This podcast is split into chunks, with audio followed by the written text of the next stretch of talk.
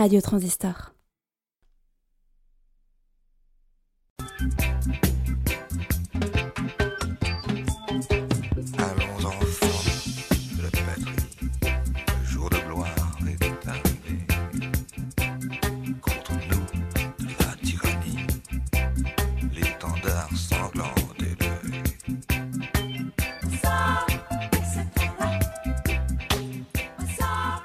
Bonsoir à toutes, bonsoir à tous. Vous êtes sur Transistor. Nous sommes le vendredi 5 février. Il est 20h et c'est l'heure de De quel droit Comme d'habitude, nous recevons Jean-Pierre Dubois pour nous parler de géopolitique. Et ce soir, le thème que nous allons décortiquer ensemble, que nous allons essayer de comprendre, c'est le concept de culture. Alors, la culture d'abord sous son angle premier, c'est-à-dire la culture très, agricole, et ensuite la culture peut-être plus métaphorique, c'est-à-dire la culture de l'esprit la culture euh, au sens euh, de partage, de partage du patrimoine entre les peuples. Alors, Jean-Pierre Dubois, bonjour. Bonsoir. Comment pouvons-nous d'abord essayer de définir la culture euh, en termes simples, tout comme toujours, on va partir de ça? C'est un défi. évidemment, on peut d'abord prendre culture au sens le plus matériel, c'est-à-dire que cultiver, c'est transformer, c'est tirer du sol quelque chose, euh, des aliments, cultiver des plantes, etc. Donc ça renvoie à un changement fondamental dans l'histoire de l'humanité qui est la révolution néolithique, où les chasseurs-cueilleurs sont devenus agriculteurs et éleveurs. Et donc évidemment, euh, de ce point de vue purement matériel, à partir du moment où systématiquement les communautés humaines se mettent à travailler la terre, nous l'avons déjà dit dans les entretiens précédents, ça a des conséquences énormes sur le politique et sur sa territorialisation. Parce que si on cultive la terre, il faut contrôler les terres qu'on cultive et donc ça induit euh, une toute autre organisation des êtres humains. Mais bien sûr, l'intérêt, c'est euh, aussi et même probablement surtout le sens euh, métaphorique, celui que nous utilisons tous les jours, c'est-à-dire la culture au sens d'ensemble de rapports symboliques entre les êtres humains.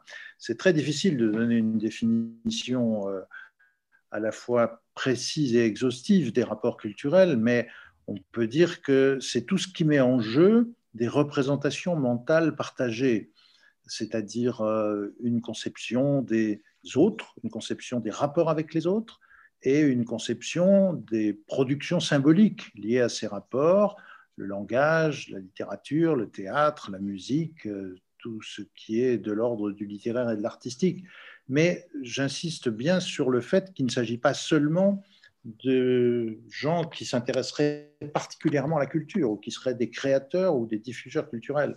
La question culturelle intéresse absolument tous les êtres humains, même ceux qui ont l'impression de ne pas être du tout savants en matière culturelle. Elle est liée à la dimension symbolique de l'être humain et à son besoin d'échanges qui ne soient pas uniquement des échanges matériels.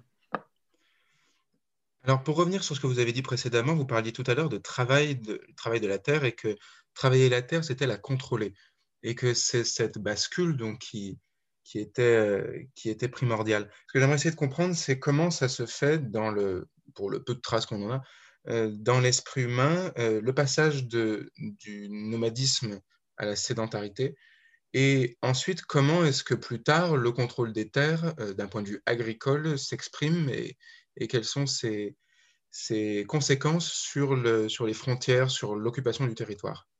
C'est assez difficile d'être certain dans le détail de ce qui s'est passé, mais on sait bien que à une époque qu'on peut approximativement situer autour de moins 10 000, 10 000 ans avant notre ère, dans différentes parties du globe. On l'a constaté bien sûr au Moyen-Orient, dans ce qu'on appelle le croissant fertile, mais aussi dans la vallée de l'Indus, dans le nord-ouest de l'Inde, mais aussi en Chine et, ailleurs aussi. On voit apparaître des techniques qui permettent de tirer des aliments du sol d'une autre manière que par la cueillette. Et donc, euh, on voit apparaître, par exemple, des cultures de céréales, des cultures qui permettent de, ne pas se contenter de profiter des plantes sauvages qu'on va cueillir, mais de produire méthodiquement, à partir de graines qu'on sème ou qu'on plante, de produire méthodiquement des aliments en plus grande quantité. Euh, alors ça a beaucoup de conséquences parce que ça veut dire qu'au lieu de simplement prélever par la chasse et la cueillette, on va augmenter considérablement les possibilités de nourrir les êtres humains.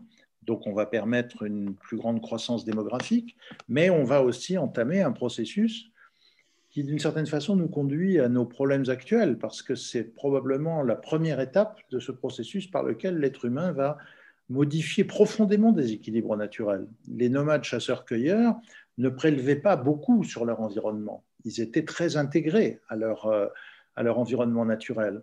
Alors qu'à partir du moment où on commence à faire de l'agriculture et de l'élevage, on commence à augmenter une productivité agricole et donc on va s'engager dans un processus où on bouleverse les équilibres naturels. C'est peut-être à ce moment-là que commence à apparaître ce que nous appelons aujourd'hui un peu bêtement la nature, opposée à la culture, c'est-à-dire que nous considérons la nature comme extérieure aux êtres humains. Les peuples nomades ne se distinguaient pas tellement de leur environnement.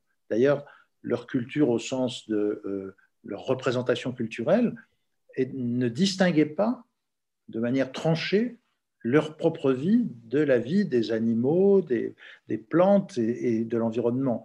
Donc au fond, euh, le passage à la culture au sens agricole, à l'agriculture, à la sédentarisation, a aussi déterminé un changement dans la culture au sens où nous l'entendons d'habitude, le rapport culturel, parce que l'être humain s'est pensé comme différent de son environnement. Euh, au lieu d'être inclus dans un ensemble dont il ne se distinguait pas, il est devenu une espèce de sujet de l'histoire qui euh, a peu à peu euh, ambitionné de dominer le reste du monde, de dominer la nature, de dominer non seulement les plantes par l'agriculture, mais aussi les animaux par l'élevage, et finalement de coloniser toute la planète. D'une certaine façon, l'Anthropocène est une lointaine conséquence de cette évolution qui commence alors. Quelles sont les, motivations en fait de l'homme à faire ça? C'est-à-dire comment est-ce qu'on explique encore aujourd'hui qu'il y a des populations nomades ou semi-nomades? Et voilà, qu'est-ce qui a motivé les, hommes à, se, consacrer à la culture de la terre? Alors c'est très difficile d'être sûr de la réponse. Qui, ce qui est clair, c'est que les populations nomades ont été de moins en moins nombreuses et aujourd'hui, des chasseurs-cueilleurs, on n'en trouve plus que dans des endroits très isolés, dans la forêt amazonienne, en Nouvelle-Guinée, dans des endroits très difficiles d'accès. Et ce sont des populations très minoritaires qui sont d'ailleurs en danger d'extinction. Euh, donc le phénomène de sédentarisation et de passage à la culture, la révolution néolithique, elle a finalement touché l'immense majorité des, des groupes humains. Alors pourquoi est-ce que les gens ont commencé à faire ça? D'abord probablement parce qu'ils euh, cherchaient à, éviter la famine, à, éviter des crises alimentaires, à être peut-être moins dépendants des aléas. Il faut bien comprendre que les chasseurs-cueilleurs étaient quand même très dépendants du gibier qu'ils pouvaient trouver, des, rigueurs du climat, etc. Et donc là où la terre le permettait, lorsqu'on inventait des techniques qui permettaient de produire plus à manger, on sécurisait l'avenir du groupe. Je pense que c'est la première réponse.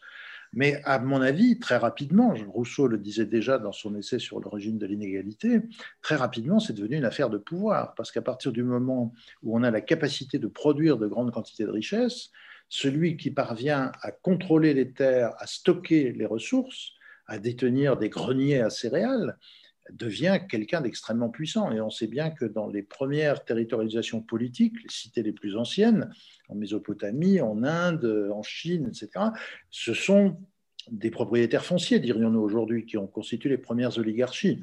Parce que disposant de la clé de la nourriture et de la clé de la première richesse, qui était la richesse du sol, la richesse foncière, ils avaient les moyens de se payer non seulement des esclaves ou des clients ou des, ouvriers agricoles, mais aussi des petites milices, des gens qui protégeaient leurs terres contre les pillards, et donc ils ont peu à peu constitué un pouvoir économique, social, militaire et dès lors politique. Comment est-ce qu'on pourrait faire le lien entre cette organisation euh, hiérarchique autour de la Terre et notre organisation euh, hiérarchique euh, organisée autour du tertiaire aujourd'hui? Alors, il y a des, correspondances historiques entre des types de régimes politiques ou de territorialisation politique et des étapes du développement économique ou de l'évolution économique de l'humanité. On voit bien, par exemple, que dans les sociétés dominées par l'agriculture, par la richesse agraire, c'est la propriété foncière qui est déterminante et donc l'organisation politique se joue autour de ça. Je parlais des premières oligarchies dans les anciennes cités grecques ou, chinoises ou indiennes, mais on peut euh, trouver aussi des exemples un peu moins lointain dans le temps et plus proche de nous, le, féodalisme par exemple. Le système féodal dans l'Europe du XIe au XIVe siècle, c'est un système dans lequel le pouvoir politique, judiciaire et normatif appartient à celui qui possède la terre, au seigneur qui euh, possède un territoire, une seigneurie, et qui, euh, en échange de sa protection, le château fort, la protection contre les menaces extérieures, a, littéralement une sorte de possession des personnes, c'est-à-dire que les serfs, euh, le servage ou, même le, paysan pauvre, même s'il n'est pas serf, il est sous la dépendance du seigneur. Et c'est une articulation de niveau euh, hiérarchique de la féodalité, du vassal au suzerain, qui, le suzerain étant lui-même vassal d'un suzerain encore plus puissant, c'est ça qui structure, qui vertèbre toute la société. Donc on peut dire qu'au fond, la définition du féodalisme, et il n'existe pas qu'en Europe, on en trouve des exemples au Japon, on en trouve des exemples dans beaucoup d'autres sociétés. La définition de féodalisme, c'est au fond la liaison du pouvoir politique au contrôle de la terre, au pouvoir économique foncier. Lorsqu'on passe de cette, des sociétés dominées par la richesse foncière à des sociétés dans lesquelles la richesse mobilière devient très importante, c'est-à-dire en Europe à partir du 14e, 15e siècle, le développement du commerce, des, lettres de change, des échanges bancaires, etc. À ce moment-là, euh, une toute autre société se met en place. Mais on en avait déjà vu des exemples plus anciens. La, richesse d'Athènes, euh, dans l'Antiquité, était plus liée au commerce maritime qu'à la terre, contrairement à celle de Sparte. Mais enfin, on voit bien qu'en Europe, à partir de la Renaissance, que nous appelons la Renaissance, ce sont les valeurs mobilières qui sont importantes. Et du coup, tout bascule. Les, les ensembles politiques qui étaient fondés sur la richesse tirée du sol, que ce soit la richesse agricole ou les mines d'or et d'argent, ne vont pas pouvoir rester leaders. L'Espagne et le Portugal, qui ont été dominants au XVIe siècle, vont perdre leur domination sur l'Europe au profit de territoires politiques de l'Europe du Nord-Ouest, les Pays-Bas actuels, enfin, les provinces unies, comme on disait, l'Angleterre, etc., qui, eux, fonctionnent sur des réseaux commerciaux, bancaires, et la maîtrise du monde devient une, affaire de, commerce et, de, maîtrise des mers. Autrement dit, ce qui est déterminant, ce n'est plus tellement euh, la capacité de la culture du sol que la capacité à maîtriser les voies commerciales. Aujourd'hui, en Europe, nous ne produisons qu'une petite partie de ce que nous mangeons et nous importons ce que nous mangeons de, territoires euh, où on continue à produire en masse. Une des raisons pour lesquelles la forêt amazonienne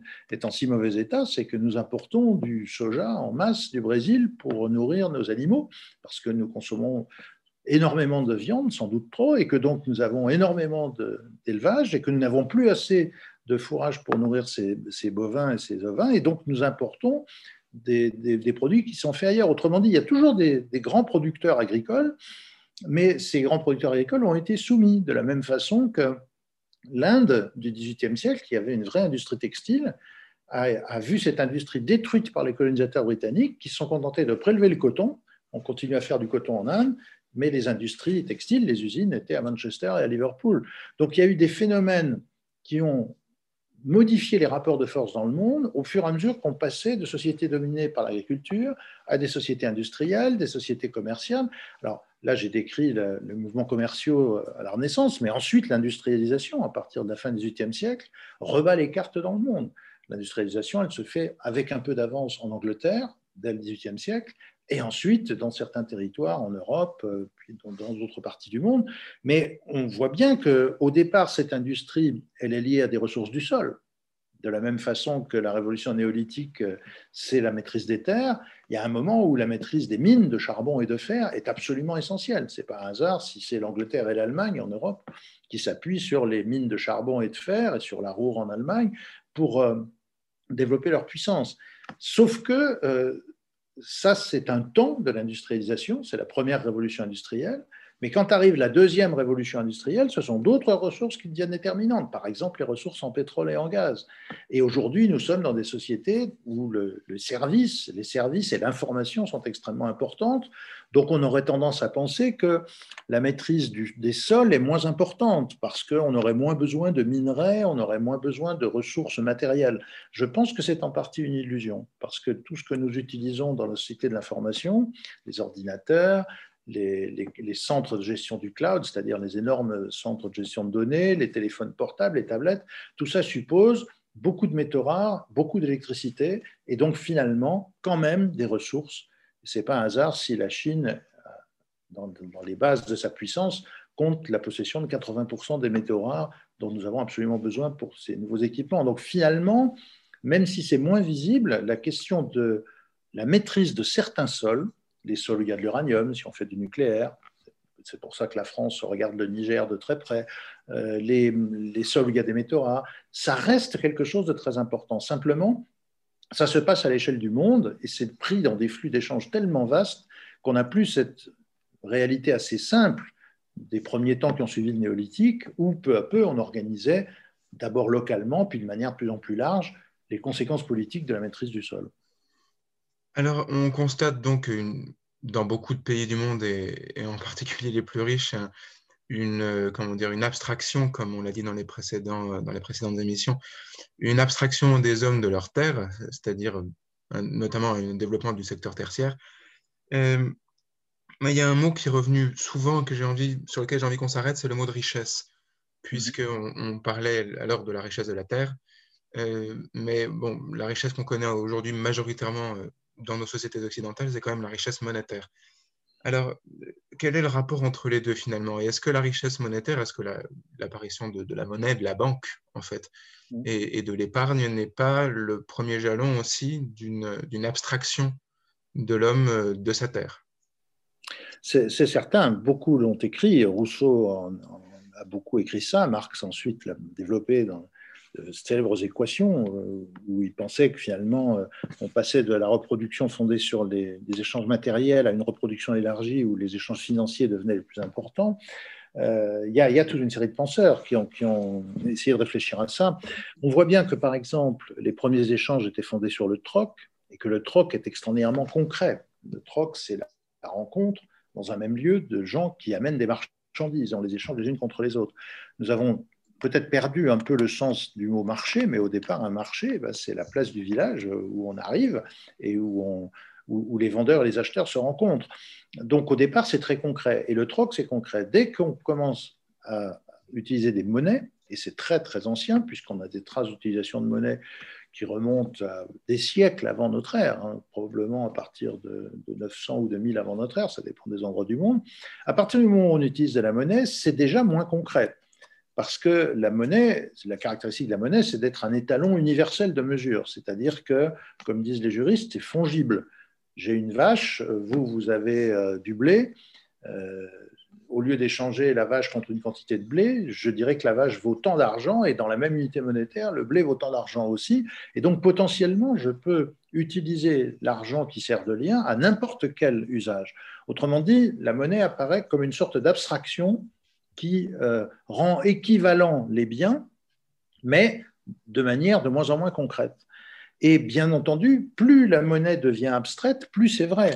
Au départ, la monnaie, ce sont des pièces d'or, d'argent et de cuivre. Et il y a des conflits terribles encore au Moyen Âge entre les rois et les empereurs pour maîtriser les mines d'argent et de cuivre. Les empereurs romains germaniques cherchent absolument à maîtriser les mines d'argent dans le sud de leur empire, et c'est la même chose en France, c'est la même chose partout. Mais à, partir du moment, et l'Eldorado d'Amérique latine assure la toute-puissance de l'Espagne de Charles Quint avec l'or et l'argent d'Amérique centrale et d'Amérique du Sud. Mais à partir du moment où on développe une autre forme de monnaie qui est totalement abstraite, et ça c'est très tôt, c'est dès le XVe siècle avec les lettres de change, où on peut avoir euh, un papier signé par un banquier de Florence qui va permettre de débloquer de l'argent à Bruges ou dans la Ligue hanséatique. Et donc, dès le XVe siècle, il y a de la circulation de papier-monnaie, si on peut dire, c'est-à-dire ce qu'on appelle la monnaie fiduciaire. Et là, on n'a même plus de rapport avec des pièces de monnaie métallique, avec quelque chose que l'on puisse toucher et que l'on puisse peser. C'est une des raisons pour lesquelles, au début, c'est très difficile à maîtriser. La catastrophe du système de l'as au XVIIIe siècle en France, c'est euh, finalement le, la, planche à billets, comme on disait autrefois, c'est-à-dire cette espèce de vertige qui fait qu'on se dit ben, on peut créer de l'argent autant qu'on veut. Nous avions des gouvernants, spécialement en France, qui nous disaient il n'y a pas d'argent magique, ça n'existe pas, on ne peut pas créer comme ça de l'argent euh, à partir de rien. Nous voyons valser des dizaines de milliards sans aucune espèce de contrepartie physique, tout simplement parce qu'à un moment donné, c'est une décision politique qui consiste à dire, pour les gouvernants d'un État, nous voulons aider les gens avant qu'ils se cassent la figure, les salariés, les, les auto-entrepreneurs, les entreprises, et donc on va créer de la monnaie En fait, tout ça en Europe, c'est la Banque Centrale Européenne qui les garantit en dernier sort, sauf qu'on sait très bien que cette création de monnaie, pour le moment, ne correspond à aucun accroissement de richesse réelle. Et donc, on voit qu'on est dans une société de plus en plus abstraite. La financiarisation du monde signifie, par exemple, qu'aujourd'hui, 97% des échanges monétaires ou financiers ne correspondent à aucune transaction réelle. C'est-à-dire que les achats et les ventes de biens réels, c'est 3% des échanges financiers dans le monde. Tout le reste, c'est de la spéculation, des, investissements purement financiers, des garanties d'assurance euh, contre les risques liés aux échanges, etc. Autrement dit, euh, euh, on, est dans un monde où ce qu'on appelle l'économie réelle est de plus en plus minoritaire au profit d'échanges totalement abstraits et qui évidemment concentrent du pouvoir, parce qu'on peut soutenir que ce sont les principaux investisseurs financiers qui, en réalité, ont le plus de pouvoir dans le monde aujourd'hui.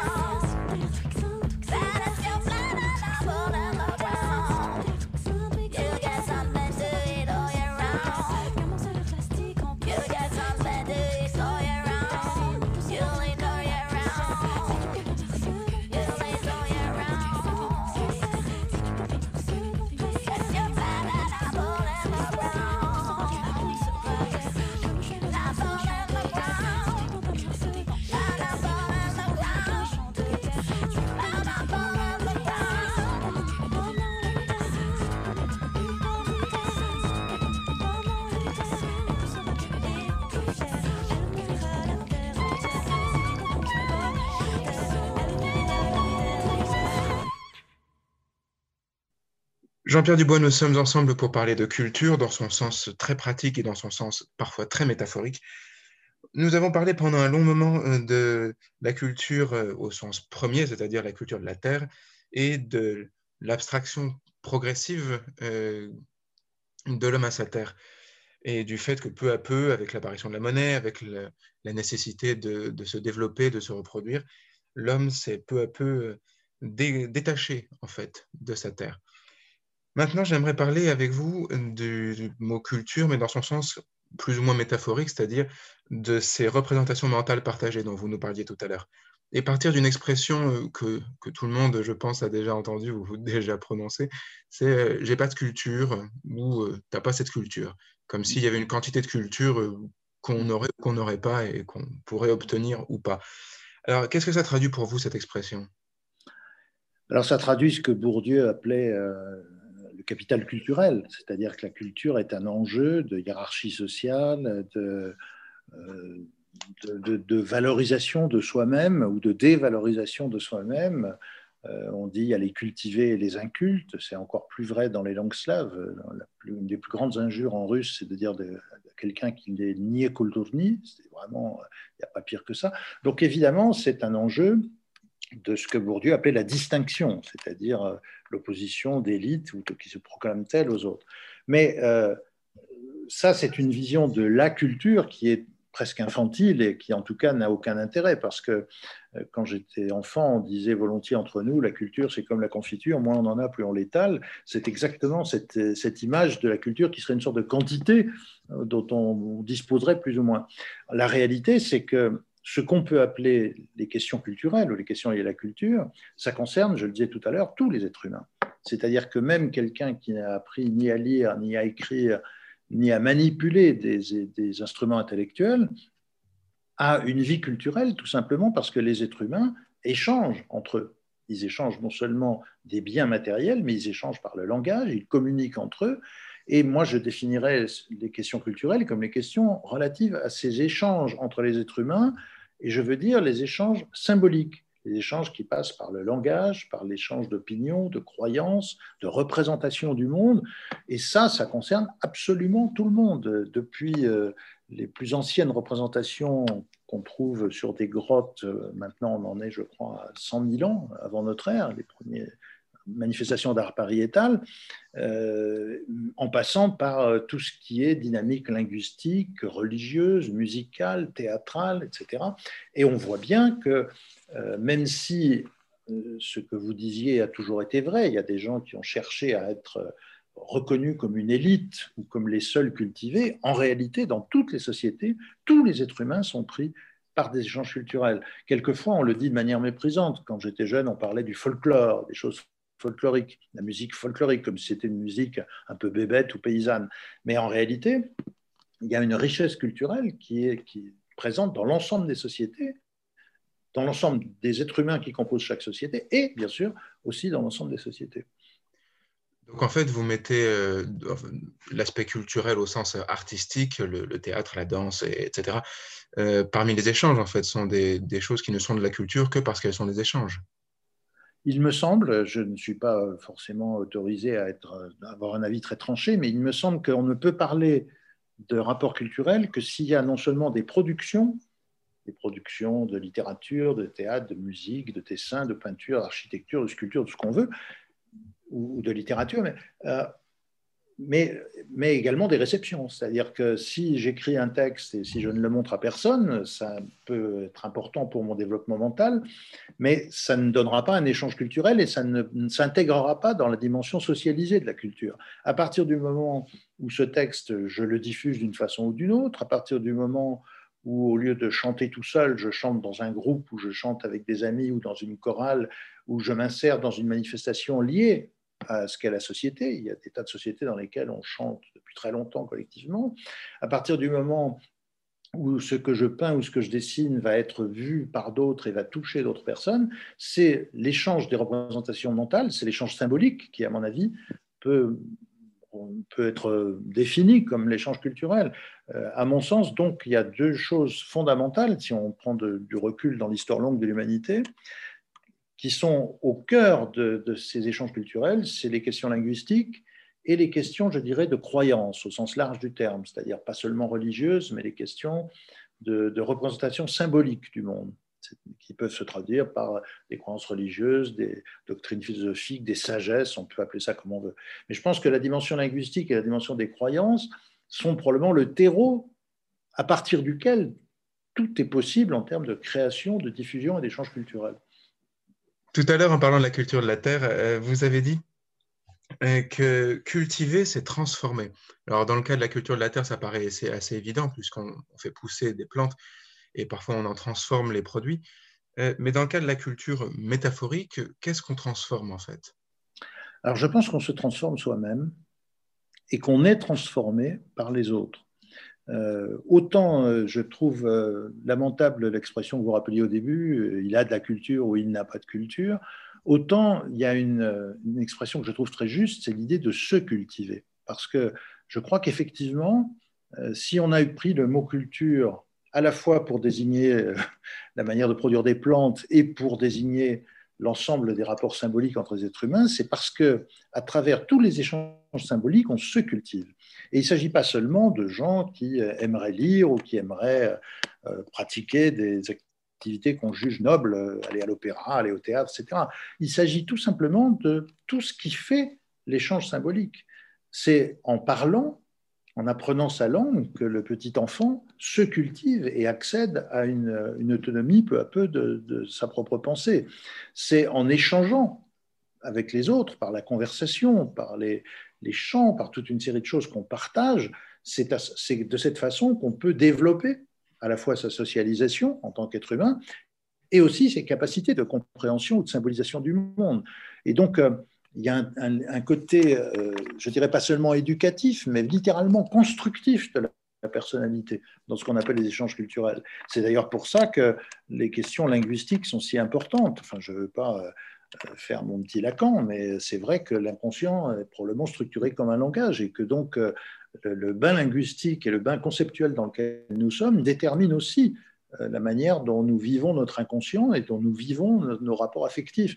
Et donc, on ne peut absolument exclure personne de l'influence constructrice de la culture. Et donc, de ce point de vue-là, oui, ce qu'on cultive, c'est soi-même et encore une fois, de manière interactive, c'est-à-dire qu'on ne se cultive jamais tout seul, on est cultivé par ceux dont on reçoit les productions ou dont on partage les productions, parce qu'il y a de la co-construction, et inversement, on, peut le faire vis-à-vis des autres, et donc c'est toujours un rapport d'échange, oui, me semble-t-il.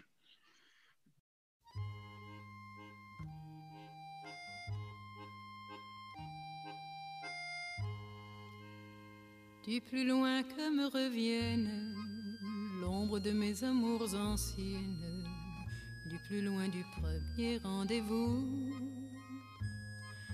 du temps des premières peines, lors j'avais quinze ans à peine, cœur tout blanc et griffes aux genoux. Que ce fut, j'étais précoce de tendres amours de gosse, ou les morsures d'un amour fou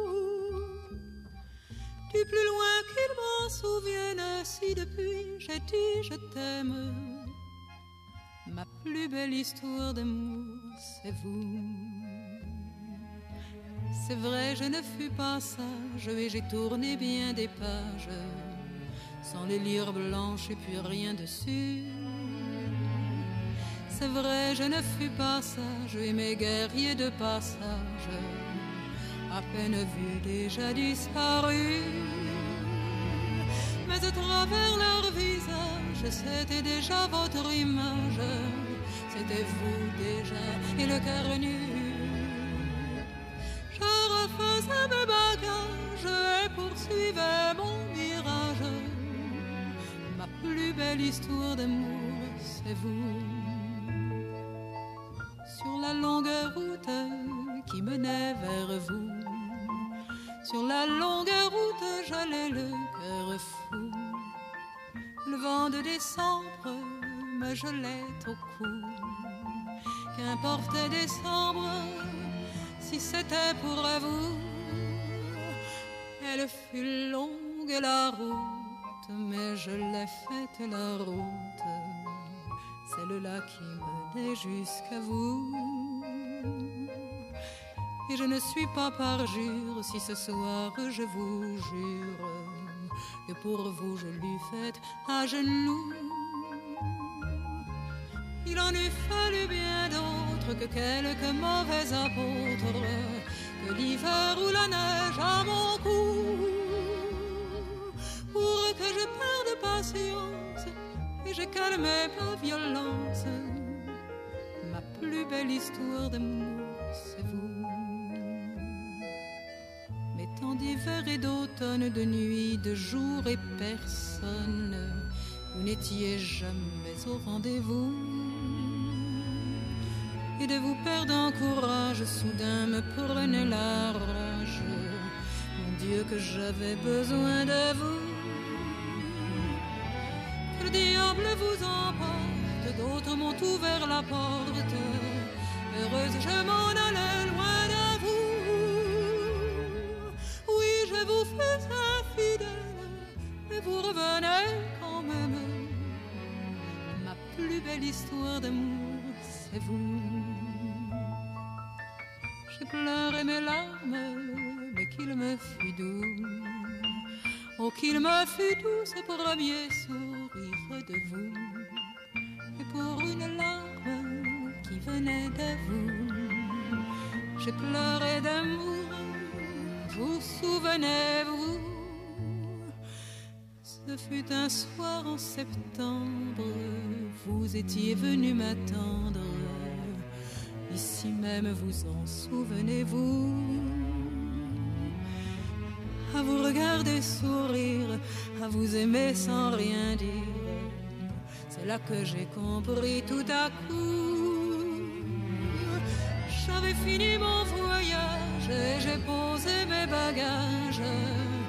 Vous étiez venu au rendez-vous. Qu'importe ce qu'on peut en dire, je tenais à vous le dire. Ce soir, je vous remercie de vous.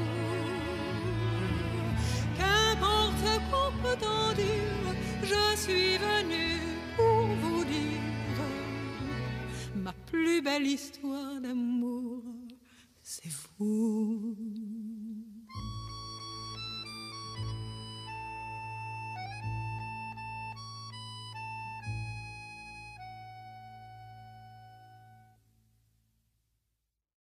Tout à l'heure, vous évoquiez euh, cette phrase euh, qui a été reprise par Pierre Desproges, mais qui est une expression, expression courante, c'est euh, la culture, moins on en a, plus on l'étale. Ça, ça parle quand même d'une sorte de, de, de vision de la culture comme une chose qu'on accumule. Et ça me fait penser notamment à, à la grande entreprise de Diderot et d'Alembert à la fin du XVIIIe siècle, euh, qui est l'encyclopédie, qui est donc le- la volonté de rassembler, de, de faire la somme de toutes les connaissances possibles euh, de leur temps. Et aujourd'hui, on voit, euh, dans ce qu'on appelle très globalement et de manière très abusive, je pense, la crise de la culture, qu'il y a une, rupture très nette avec cette volonté de culture cumulative des connaissances, et ce, dans le, dans le, dans, au sein même de l'école de l'école française et puis peut-être d'autres institutions internationales. Alors, euh, comment est-ce qu'on explique cette rupture? Sur quoi elle se fonde finalement aujourd'hui? Je pense qu'il y a, il y a plusieurs, euh, plusieurs dynamiques qui se- s'entrecroisent pour expliquer ça.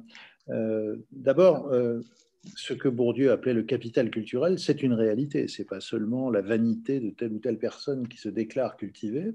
Il est clair qu'il y a des gens qui ont eu la possibilité, pour plein de raisons qu'on peut facilement repérer, d'avoir plus d'accès que d'autres à l'éducation, à la connaissance, euh, au contact avec les œuvres, tout simplement.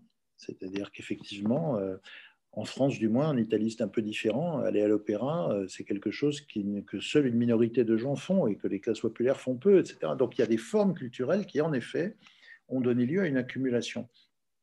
Et par ailleurs, c'est certain que l'humanité a accumulé une somme de connaissances, pas seulement des connaissances scientifiques, mais aussi, par exemple, des connaissances musicales. On voit bien qu'il y a de nouvelles formes musicales, de nouvelles formes de peinture, de nouvelles formes de représentation du monde qui, qui, se sont accumulées. Donc c'est vrai qu'il y a un côté accumulation.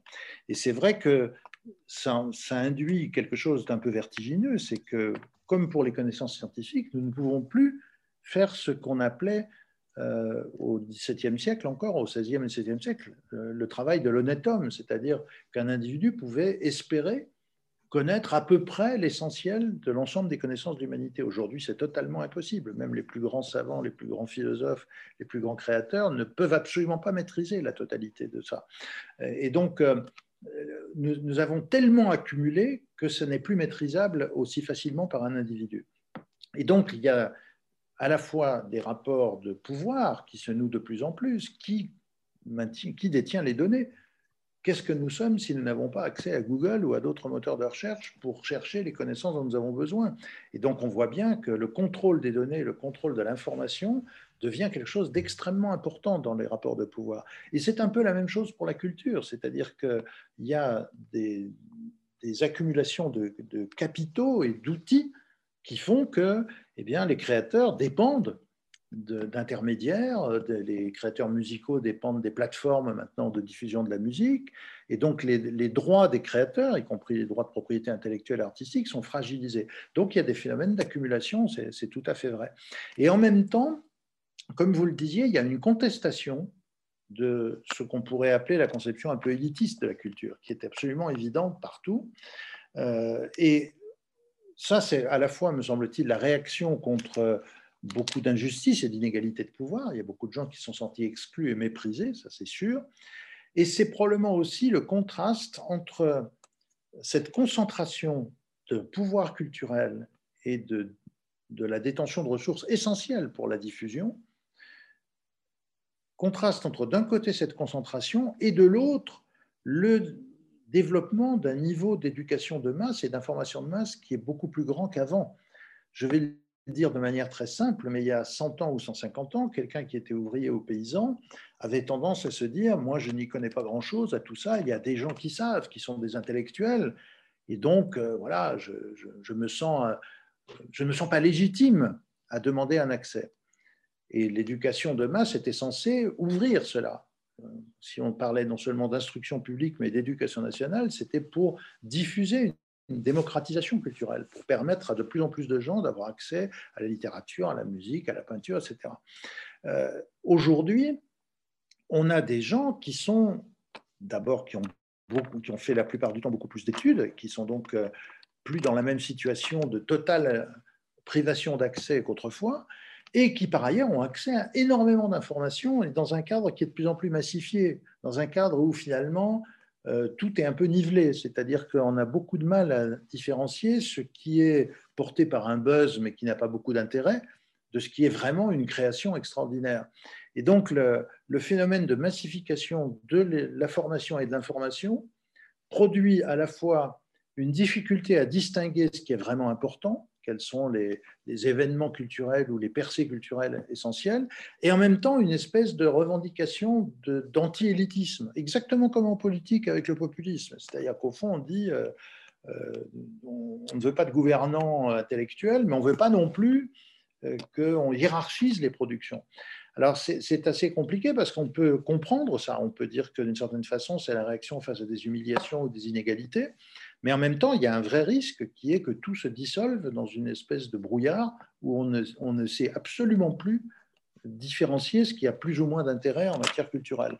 C'est donc euh, un paradoxe parce qu'il faut en même temps accepter, je pense, euh, que la culture ne soit plus une espèce de, privilège par accumulation, et en même temps essayer de maintenir des éléments, je dirais, de discrimination, mais pas du tout au sens actuel, au sens où on disait discriminer au XVIIe siècle. Discriminer, c'était être capable d'identifier par le regard ce qui méritait d'être regardé, c'est-à-dire de trier l'essentiel de l'accessoire.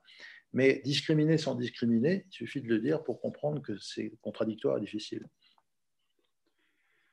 Alors, tout à l'heure, vous parliez de, Google et de, ces serveurs immenses euh, auxquels nous faisons appel tous les jours.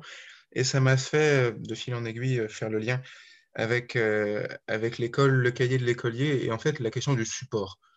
C'est-à-dire qu'il me semble qu'on peut commencer à parler de, de, culture au sens, comme on en parlait tout à l'heure, c'est-à-dire au sens de somme de connaissances euh, cumulées, à partir du moment où on peut écrire, où on peut les noter, on peut les, mm. on peut les, les transmettre par l'écrit. Ouais. Cela dit très, très grossièrement. Euh, et je pense notamment aux, difficultés qu'ont, euh, je pense notamment à certains pays d'Afrique, pour se procurer des cahiers, des stylos. Mm. des choses euh, qui nous semblent tout, somme toute basiques et qui pour eux posent, euh, posent problème. Et, et, en fait, j'ai envie de poser la question, mais surtout quand on voit des personnes qui, qui, disent je ne sais pas, je ne suis pas digne, je ne suis pas légitime, en fait, mm. c'est parce qu'ils n'ont pas eu accès au support euh, de mm. l'information. Alors que dans les savoirs transmis de manière orale, en général, les personnes sont, sont, sont, beaucoup moins honteuses de dévoiler ce qu'ils savent parce qu'ils l'ont appris par cœur ou parce qu'on leur a transmis oralement. Alors, quel est, quel est, le rôle de ce support finalement euh, dans cette, euh, cette rupture culturelle? Alors, comme vous le disiez, ça dépend beaucoup des civilisations parce que je suis absolument d'accord avec ce que vous avez dit en ce qui concerne la partie du monde où nous vivons, et disons les sociétés qu'on pourrait appeler les sociétés du Nord, entre guillemets, les sociétés riches.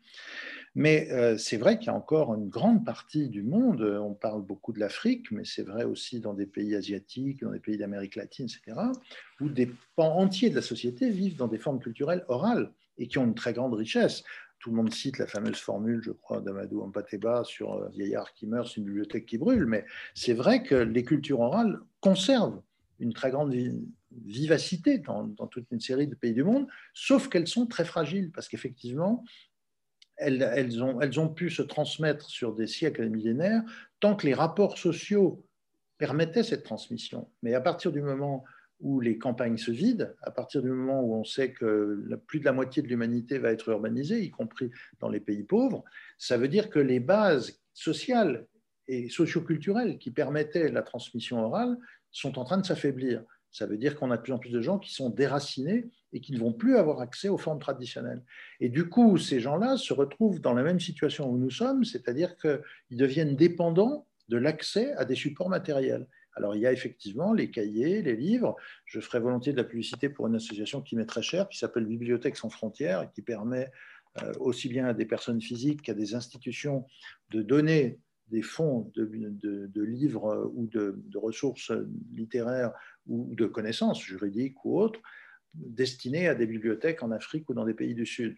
Euh, nous jetons un nombre incroyable de livres sous prétexte qu'une édition plus récente a remplacé la précédente au bout d'un an. Et, c'est vrai qu'on peut participer à un peu de rééquilibrage dans la matière. Mais ce n'est pas seulement ça, ce n'est pas seulement les, supports traditionnels, c'est aussi l'accès aux, nouvelles ressources dont on parlait tout à l'heure, euh, aux moteurs de recherche, à l'informatique, au réseau, etc. Donc il y a une question fondamentale qui est l'accès aux ressources culturelles. Et ça, c'est effectivement à la fois une question d'éducation, mais aussi une question de répartition des moyens qui est euh, extrêmement importante. C'est comme pour les vaccins, finalement. Hein. Il y a des gens qui seront vaccinés beaucoup plus vite que d'autres, euh, et, c'est exactement la même chose pour l'accès aux, ressources culturelles. Et avec d'ailleurs un point commun, c'est que les pays riches qui se vaccinent avant les pays pauvres euh, font preuve non seulement d'un très grand égoïsme, mais d'un très grand aveuglement, parce que le virus, on l'a vu, euh, franchit les océans avec une rapidité extrême. Donc, euh, si on ne vaccine pas toute l'humanité, on ne protégera pas seulement les plus riches. Et donc, il y aura des mutations et on courra après, on commence à le faire. Et de la même façon, euh, ne pas répartir plus équitablement l'accès aux ressources culturelles, c'est priver toute l'humanité d'une richesse, parce qu'on sait bien qu'il y a une, espèce d'échange extraordinaire. On l'a vu dans toute l'histoire humaine à travers euh, les diffusions culturelles, de langues, de religions, etc. Mais c'est vrai pour toutes les expressions culturelles. Euh, aujourd'hui, les, les, expressions musicales qui touchent notamment les jeunes générations, mais même la génération à laquelle j'appartiens, elles sont nourries par la diversité du monde elles sont nourries par, euh, la musique classique européenne, mais aussi par le jazz, par les musiques africaines, par les musiques asiatiques, etc. Donc il y a une espèce de, de melting pot, pour le coup, qui, le, mot est juste, je crois, qui est une richesse pour tous. Et donc, euh, euh, restreindre la possibilité d'élargir l'accès à la culture au maximum d'êtres humains, c'est priver non seulement ceux qui sont exclus, mais même les autres d'une richesse commune.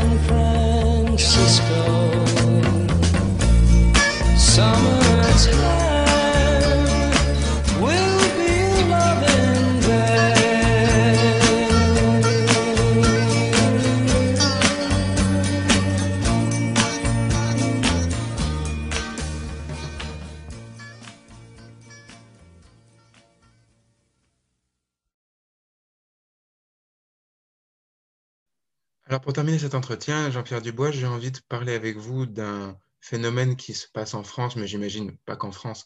Euh, c'est ce, phénomène qui réunit des, personnes en général euh, diplômées de grandes écoles ou, d'autres organismes et qui décident euh, de tout quitter, leur métier pourtant confortable, leur revenu souvent confortable, pour, pour aller, pour retourner cultiver la terre dans certaines régions de France, d'Europe et, et certainement d'ailleurs. Alors, qu'est-ce que vous en pensez? Je pense que c'est lié à ce que j'appelle la crise de territorialisation qui touche le politique, mais pas seulement. C'est-à-dire que nous avons atteint un tel degré d'abstraction. On parle de mondialisation, mais c'est c'est un terme un, un- peu, un peu trop simpliste, parce que c'est à la fois une, une extension à l'échelle du monde et une accélération dans le temps. Nous avons atteint un tel degré de, lointain, d'abstrait et d'accéléré que beaucoup de gens ont le vertige et beaucoup de gens sont déracinés, comme pouvaient l'être les paysans au moment de l'urbanisation en Europe à la fin du XIXe siècle, ce qu'Émile Durkheim a très bien décrit. Il appelait ça anomie, hein, l'absence de repères, et il disait que ça pouvait pousser les gens jusqu'au suicide. C'est quelque chose qu'on vit aujourd'hui de manière beaucoup plus massive parce que il y a ce qu'on pourrait appeler une perte de sens. Il y a beaucoup de gens qui sont qui faisaient même des études de commerce, qui se destinaient à devenir des managers et qui d'un seul coup se disent bon, je vais peut-être gagner beaucoup d'argent, mais je ne sais pas à quoi je vais servir et ça n'a pas beaucoup de sens pour moi. Alors, il ne faut pas non plus exagérer cette tendance, mais elle est quand même très sensible. Il y a une espèce de volonté de revenir à des choses plus sûres, au sens de plus certaines, c'est-à-dire quelque chose qui est un ancrage territorial, quelque chose qui soit plus local, quelque chose qui euh, soit plus mesurable en termes de rapport avec les êtres humains, qui permet d'être sûr qu'on sert à quelque chose et qu'on a des rapports réels avec des personnes concrètes. Ça, je pense que c'est quelque chose de très profond. Ça suscite effectivement des espèces de petites euh, sociétés locales qui s'organisent de manière un peu autonome ou un peu différente euh, des, grands ensembles. Mais je pense que ça va être déterminant tout simplement parce que, euh, je disais tout à l'heure, la fameuse phrase de l'Évangile, l'homme ne vit pas seulement de pain, ça veut aussi dire que l'homme ne peut pas vivre dans une abstraction totale. On ne peut ni éliminer la dimension spirituelle, ni éliminer ce qui rend les choses concrètes pour les êtres humains. Et, nous vivons dans un système où l'abstraction domine. Je suis très frappé, moi, d'entendre le langage des gouvernants, pas seulement en France d'ailleurs, qui est de plus en plus incompréhensible, littéralement incompréhensible pour la majorité des gens.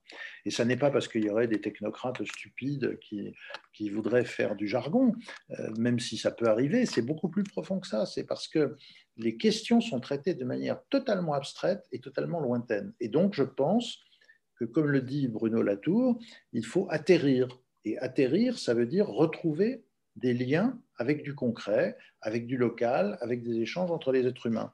Et ça rapprochera les deux sens du mot culture dont nous parlons ce soir, c'est-à-dire qu'il ne peut pas y avoir de coupure complète entre la culture au sens des rapports symboliques entre les êtres humains et la culture au sens de rapport avec le sol qu'on travaille et sur lequel on vit. Jean-Pierre Dubois, merci beaucoup pour cet entretien autour de la culture dans ses sens métaphoriques, pratiques et les mouvements qui l'animent. La semaine prochaine, vendredi à 20h, nous vous retrouvons pour un nouvel entretien, cette fois-ci consacré à la langue. Quels sont ses pouvoirs? Quel est son rôle dans l'organisation des hommes sur Terre? Demain, vous retrouvez votre feuilleton Spirale, comme d'habitude, et dimanche, les émissions de Radio Transistor dans l'ordre de 17h à 21h. Merci à tous et bonne fin de soirée. Merci Jean-Pierre Dubois. Bonsoir.